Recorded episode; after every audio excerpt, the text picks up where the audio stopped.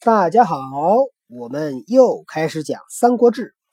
那么上次我们是讲了记录在《先主传》里面的赤壁大战，在之前呢，我们讲的是记录在《武帝纪》里边的赤壁大战。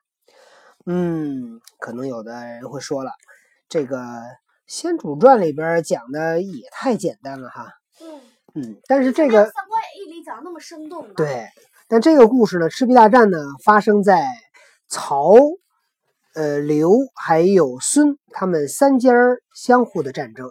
那如果曹操的传记、刘备的传记记得这么简单，那么孙权的传记会不会记得稍微详细一些呢？我们今天听一听，在《吴主传》里面是怎么记的。荆州牧刘表死，鲁肃起奉命调表二子，且以观变。荆州牧刘表死了，鲁肃向孙权请求去吊唁刘表的两个儿子，去看刘备了吧？然后呢，到了以后顺便看一看有什么变化。据说刘表和孙坚是有血仇的，是刘表部对下杀嗯死了孙坚。对，所以所以鲁肃得跟那个孙权商量，说将军，刘表死了，但咱也得去看看，咱们假装去看他，看看荆州发生了吧？哎，顺便看看那个发生了什么，你得听着呀，对吧？估计是去看刘备了。然后呢，肃未到，而曹公已临其境，表子从举众以降。鲁肃还没赶到这个襄阳，刘琮就降，刘琮呃，曹操已经抵大军已经到了荆州边上了。刘表的儿子刘琮投降了。刘备遇难即将，肃与相见，因传全旨，魏臣新败。刘备准备向南渡长江，得跑啊！这个曹操到了，他就得跑了。鲁肃见到了刘备，向刘备传达了孙权的意思，给刘备分析胜败的形势。备进驻夏口，使诸葛亮义权，权遣周瑜、程普等行。刘备住进了夏口，命令诸葛亮去见孙权。孙权派遣周瑜和程普来助战。是时，曹公心得表众，形势甚盛，诸义者皆望风畏惧，多劝权迎之。这会儿，曹操刚得了刘，因为曹操那个呃，因为这个刘琮投降了嘛，所以荆州的军队都归了曹操了。曹操得了荆州啊，水军形势非常的旺盛啊，很那个这个气宇轩昂，准备要进攻刘备。然后呢，朱义者就是孙权这些手下，一听说啊，都非常的害怕，望风畏惧，看着这风就害怕了。多劝权迎之，都劝这个孙权啊迎接曹操，就是投降的意思。就是据说这个赵老师讲，就是说曹操给孙权写了一封信，写的特别狂，因为他瞧不起孙权。哎，对，知道这封信怎么写的吗诸葛亮？小一岁，诸葛亮二十七。哦，知道这孙这个曹操的信怎么写的吗？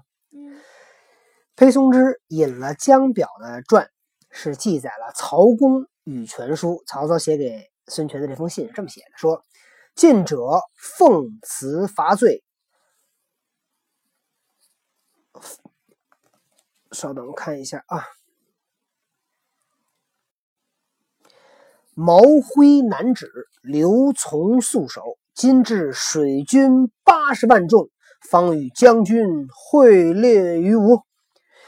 曹操给孙权的信说那个就是那个，现在我已经那个有了荆州，刘琮投降了，我有八十万的水军。孙权，你出来陪我练练武。啊，打打猎，会猎于水。来，我到你们这儿来，那个孙权，咱们一起去打猎吧。啊，带着八十万军队，这不吓唬孙权吗？对吧？对，实际上他有八十万吗？他也没有八十万。然后一些文官特别嗯紧张，就纷纷劝孙权投降。曹操本来以为就有这些文官就够了，嗯结果周瑜跟他一直瞧不起孙权跟周瑜。嗯嗯当时周瑜三十出头，孙权二十六，嗯，诸葛亮二二十27七。哦他然后曹操就想，你们几个的年龄加一块儿才跟我的年龄差不多，是吧？瞧不起他们。然后最后就是那个周瑜跟孙权就一起谈，就周瑜就谈那个曹操的弱点，五个致命弱点全列出来了，你看多厉害啊！嗯然后，然后孙权说了一句话，就说：“你先带一部分人马去攻击曹操，如果你不行了就撤回来，我带领大军把他的北边给平了。嗯，你先去，你不行，对吧？你回来，我亲征，是吧？周瑜那个孙权这么说的是吧？你看曹操瞧不起的人，居然居然这么孙权那也是大英雄，对吧？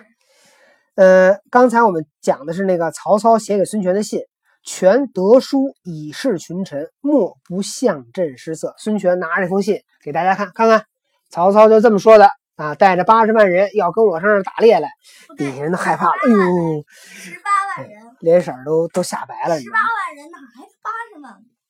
这个孙权得着这封信，干嘛要给底下这些人看？嗯，他明明知道底下人害怕，还嘛干嘛给他们看？告诉他们我不害怕。一个是告诉他们我不害怕，因为孙权，你想在面临这么大的一个战争之前，他必须要上下一心。尽管底下这些人，哎，战争动员，尽管他们可能会害怕，但是孙权必须要说服他们，否则如果他隐瞒，那如果底下这些人要私下里传说，哎呦，这消息，对，这时候听说曹操有八十万人，哎，你知道那人就该怎么说了？就，听说曹操有一百八十万人，哎这事这事儿越说越麻烦，就不如把这事儿挑明了说，对吧？据说曹操有八十万大军呢，嗯水陆共进。嗯，然后那个人就说，据说曹操有一百八十万大军对呢，水陆共进。另一个说的更狂，不对，这个就是据说曹操有八十，第一个据说曹操有十八万人呐，水军。然后这个人就说曹操有八十万人呐，水陆共进。另一个人一传就是曹操有一百八十万人呢，水陆空共进，我们的领空、领土、领海全要被占领。嗯，为余素直句之意然后，一语全同。恐怖吗？一打开朋友圈，里面全都是这种小道消息啊。然后，哎呀，要我我就把朋友圈关了。我就把我就把那个无主，我就把那个我就把那个吴国吴国朋友，我就把那个吴国圈儿直接给删了，不行受不了。对再把蜀国圈儿也给删了，估计魏国圈儿没什么东西。对，啊，不对，估计魏国圈也有，就劝曹操别太自高自大。对然后那个孙权就把这封信给大家看，他的底下这些大臣都很害怕，只有周瑜跟鲁肃坚决要抵抗，啊，持这个抵抗。这俩鹰派，那另外人都是鸽派，鸽派就投降派，鹰派就主战派。然后他的意思跟孙权是一样的，于蒲为左右都，各领万人，与备俱进，欲于赤壁大破曹公军。周瑜、程普做左右都督，各领着一万人，和刘备一起和敌人在赤壁相遇，大败曹军。公烧其渔船隐退，士卒击役，死者大半。哎，你看《吴主传》记载的又不一样了，《吴主传》里边是说，曹操那船呢是他自己烧的啊，当然。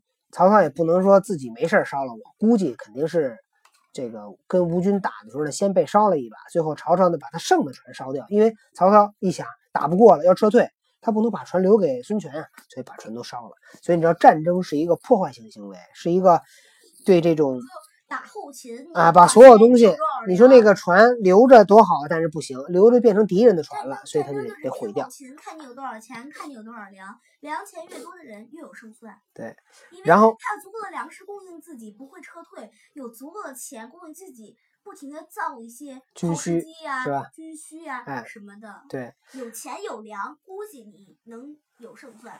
但当然了，不是有钱有粮你就一定有胜算。比如说那个，嗯比如说那个那个袁绍啊，嗯，曹操打那仗那仗叫呃叫叫官渡，官渡，比如官渡之战吧，后勤袁绍厉害，但是还是败给曹操。对，那是不是曹操把他后勤给他断了，是吧？也是看没了后勤不就不行了？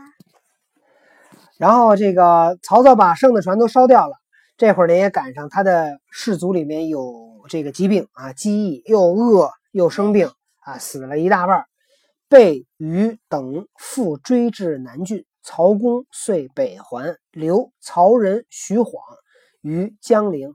使乐进守襄阳。刘备、周瑜追这个曹操的败军，一直追到南郡。然后呢，曹操呢决定撤退了，直接向北撤。呃，已已经不行了。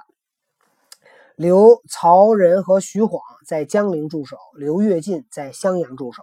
然后曹操的大军就退回到那个冀州去了啊，退回到他的那个这个叫什么豫州去了。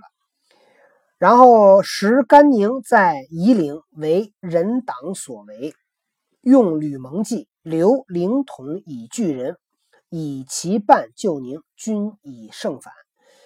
这会儿呢，甘宁呢是在夷陵，夷陵呢是在南郡的西边，也就是说，甘宁在西边，吴军在东边。然后呢，这个这个曹仁、徐晃呢在中间，等于把甘宁给切断了。所以这会儿呢，甘宁呢就等于是被这个曹仁给包围、给孤立起来了。然后这个吴主就用了吕蒙的计策，留住灵统来。抵抗住曹仁，用剩下的一半军队呢去救甘宁，最后呢反而取得了胜利。权自率众为合围，使张昭攻九江之当涂。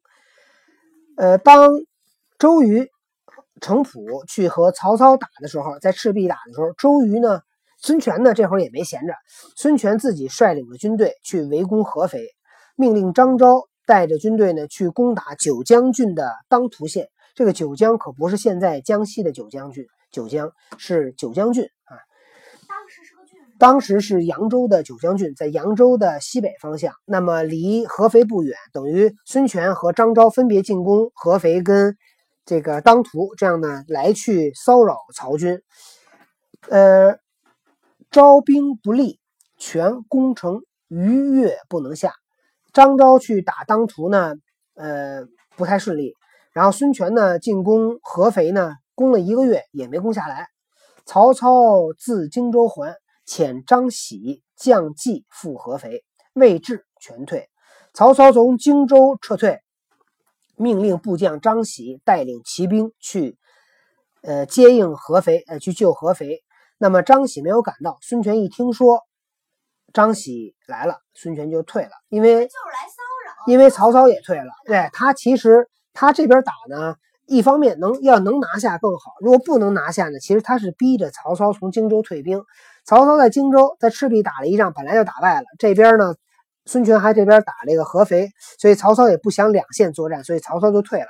曹操一退，孙权也就退了，因为孙权再不退，曹操可能带着军队再来合肥，可能就会对孙权又不利了啊。所以这个这个战争呢，到这儿就基本就结束了。所以在《吴主传》里面。主要讲的是鲁肃去吊唁刘表，然后呢，联合刘备在赤壁大败曹军啊。那么孙权在东侧东线去骚扰曹军，最后呢，曹操呢从荆州撤退啊。当然他是守住了江陵，守住了襄阳。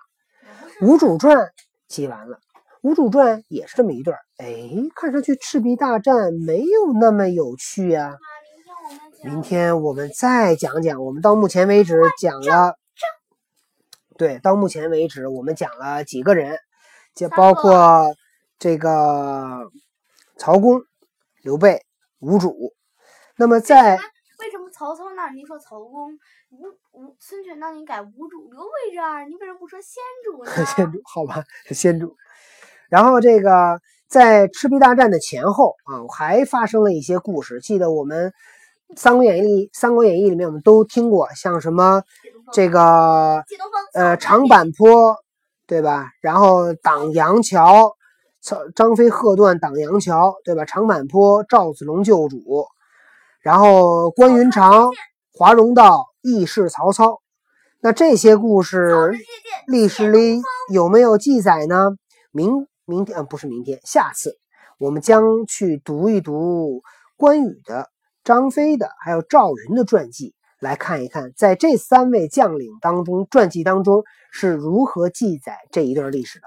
好了，小朋友们，今天的故事讲到这儿，拜拜。